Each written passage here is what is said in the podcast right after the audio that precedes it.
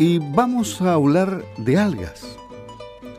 Porque hace mucho tiempo que la alianza entre lo que produce el mar y el campo se ha cerrado. Existe un nexo importante.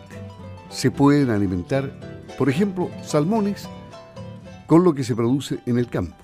Pero también se pueden alimentar animales con lo que se produce en el mar.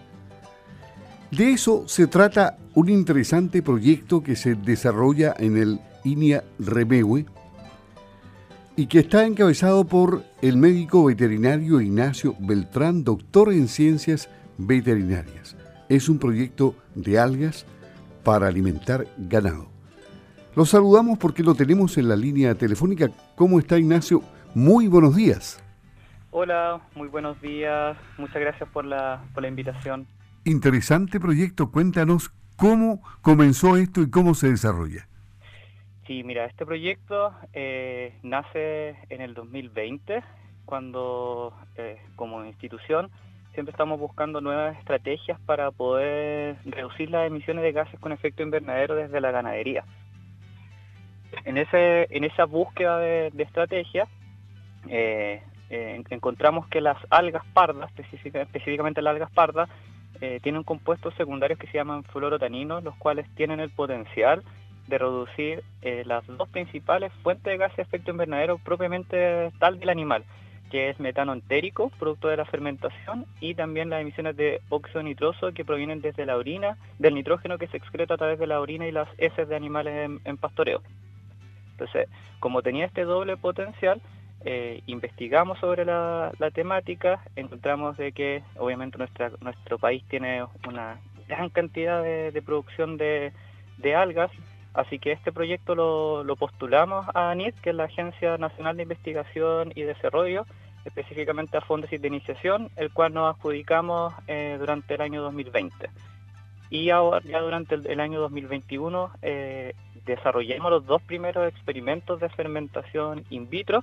¿Qué quiere decir eso? Que evaluamos eh, de forma artificial lo que ocurre en el rumen de la, de la vaca, lo llevamos al, laboratorio y probamos diferentes tratamientos.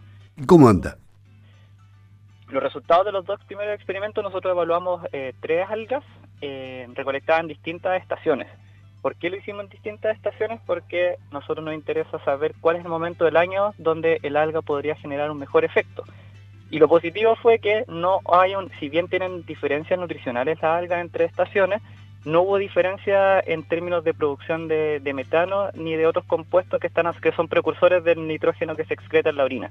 Lo cual es súper positivo ya que nos permitiría recolectar el alga durante, durante todo el año. Y de las tres algas que evaluamos, hubo una alga parda que presentó el mayor efecto. Logramos una reducción aproximadamente del 25% a la dosis más alta, pero sin embargo esa dosis también generó una reducción en la, en la digestibilidad de la dieta, así que esa dosis alta no, pudo, no podría ser empleada. Así que evaluamos otras dosis de inclusión más bajas y ahí encontramos un efecto cercano al 18% de reducción de las emisiones de, metano entérico eh, sin efecto sobre la digestibilidad, lo cual es súper positivo y también redujo los precursores que son los, como te mencionaba, los que llevan a, emisiones de, óxido nitroso a través de la orina. Así que es súper alentador el resultado y con eso ahora nosotros ahora en septiembre comenzamos, eh, vamos a pasar de lo in vitro, de, los laboratorios, lo vamos a pasar ahora a campo. Y el 3 de octubre partimos del tercer experimento donde vamos a alimentar a vacas lecheras con esta alga a distintas dosis para ver el efecto sobre parámetros productivos obviamente y parámetros ambientales. ¿Por qué es importante eso? porque a nosotros no, eh, nos interesa que haya un complemento entre la parte productiva y ambiental. Tiene que haber siempre un beneficio para, el productor en términos de que no, por ejemplo, no le reduzca la, producción de leche. Y por eso vamos a evaluar tanto parámetros productivos como ambientales, y, como, con ambiental me refiero a metano, a metano entérico, excreción de nitrógeno y después de esa excreción de nitrógeno cuánto óxido nitroso se, emite para tener la panorámica completa de, en este caso del uso de las algas. ¿Y está medida la capacidad nutricional de las algas?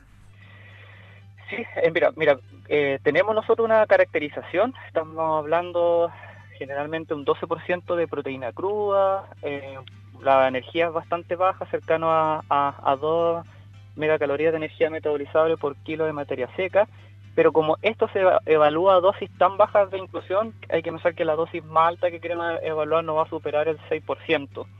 Entonces, eh, su efecto nutricional a dosis baja pasa, pasa a no ser tan, en este caso, tan relevante. Lo que nos importa son los compuestos secundarios que tienen, que como son más altos, nos estarían generando este efecto a, una dosis más, más baja. Y en lo práctico habrá que ver que las vacas no arruguen la nariz y que les guste, ¿no? Exactamente, de hecho, eh, pero lo que lo que tú mencionabas al comienzo es algo muy cierto. Eh, muchas personas han visto que en, las, en las zonas costeras eh, hay vacas comiendo algas, cochayuya a veces. no me digas. Tenemos la, la, la, esperanza de que eso ese patrón que se ve en las costas se repita en el experimento. Hay que recordar que son algas que se producen acá en, en nuestras costas, tanto de, de Osorno como de, de Puerto Montt y para solucionar eh, eh, el momento que partamos el experimento no, no tengamos esa problemática, lo que nosotros vamos a hacer una, una semana antes, vamos a hacer un estudio de palatabilidad donde vamos a ofrecer el alga a las vacas y vamos a ver cuál es su respuesta a, a ella.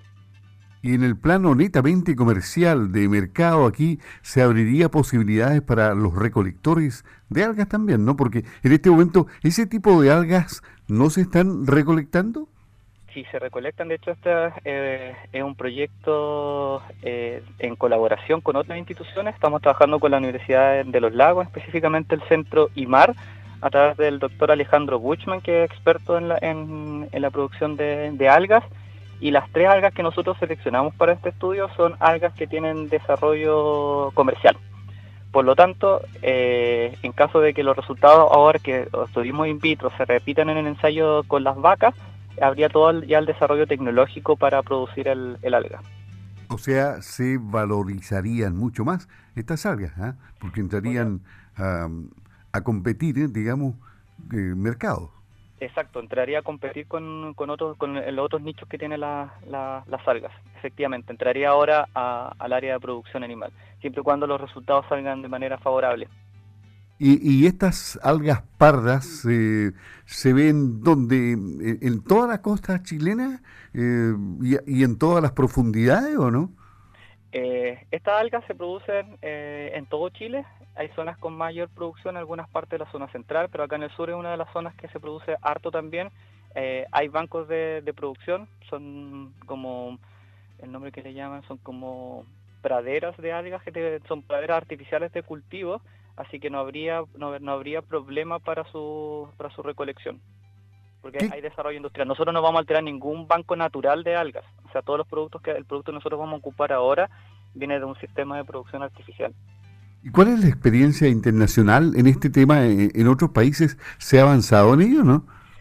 Eh, en los últimos años hay una, ha, existido un alto interés en las, en las algas, específicamente hay una alga que se llama Asparagopsis taxiformis, que es una alga roja, eh, que tiene un compuesto secundario que es, eh, son bromoformos, los cuales reducen los compuestos metanogénicos, y que se ha visto que ha por, incluso ha podido reducir en, en un 60% las emisiones de, metano entérico pero no tiene efecto sobre las emisiones de óxido nitroso, que en, este caso nosotros, nuestra apuesta está a reducir los dos gases.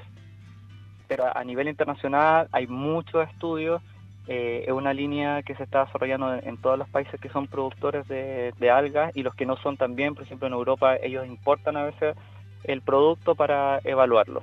En Europa hay un, alto desarrollo en, el uso de algas. Lo que no había experiencia era con, las algas que nosotros estamos produciendo acá en nuestro país.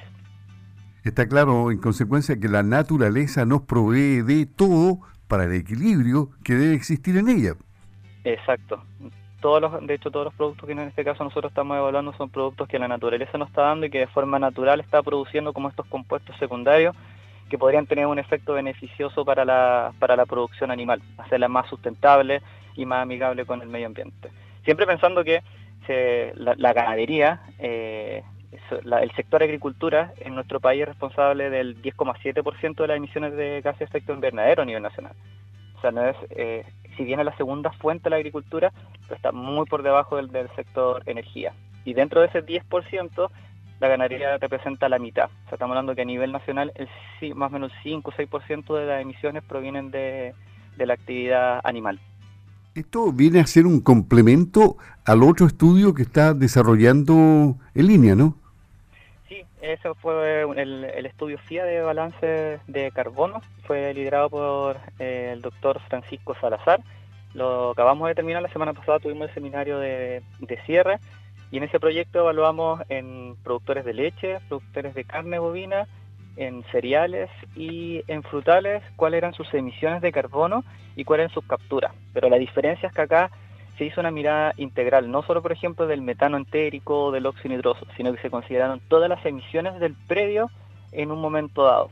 Y sacamos de esa forma cuál es el balance entre lo que emite y le descontamos lo que es capaz de capturar el, sistema.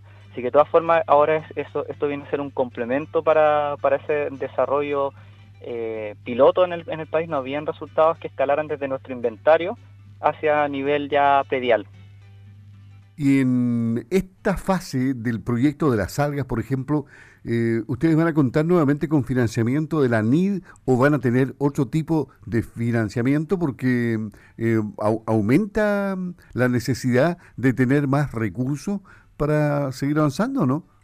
Sí, nosotros estamos constantemente postulando a fondos de investigación. Eh, lo bueno es que los proyectos financiados por ANID a través de, de Fondesit son proyectos a, tres o cuatro años, por lo tanto eh, todavía tenemos financiamiento en este caso para, para la parte posterior a este proyecto. Lo que hicimos el año pasado en los ensayos de fermentación in vitro, lo que vamos a hacer ahora en los ensayos in vivo y lo que vamos a hacer el próximo año con emisiones de óxido nitroso y, amoníaco está financiado en este caso todavía por ANID. Las partes posteriores a esto, las interrogantes que nos queden, eh, en ese caso toca, toca postular nuevamente a, fondos concursables. Desde el punto de vista netamente profesional, personal, Ignacio, esto para ti significa una gran realización, ¿no? Y, hay una tremenda proyección. Sí, de todas formas, eh, como como profesional y como investigador eh, es un área que el área que me, que me apasiona y de todas formas es una es un, una gran satisfacción sentir que uno aporta a, una a, a, mantener una, una ganadería sustentable. Ignacio Beltrán, médico veterinario él es doctor en ciencias veterinarias, trabaja en el INIA Remegüe y en este proyecto de algas para alimentar ganado. Ya iremos conociendo el avance de él. No será la única oportunidad en que hablemos. Muchas gracias por estar en Campo al Día de Radio Sago, Ignacio, y que tenga una buena jornada y que todo salga, pero sobre ruedas en este proyecto. Buenos días. Muchas gracias. Hasta luego. Hasta luego.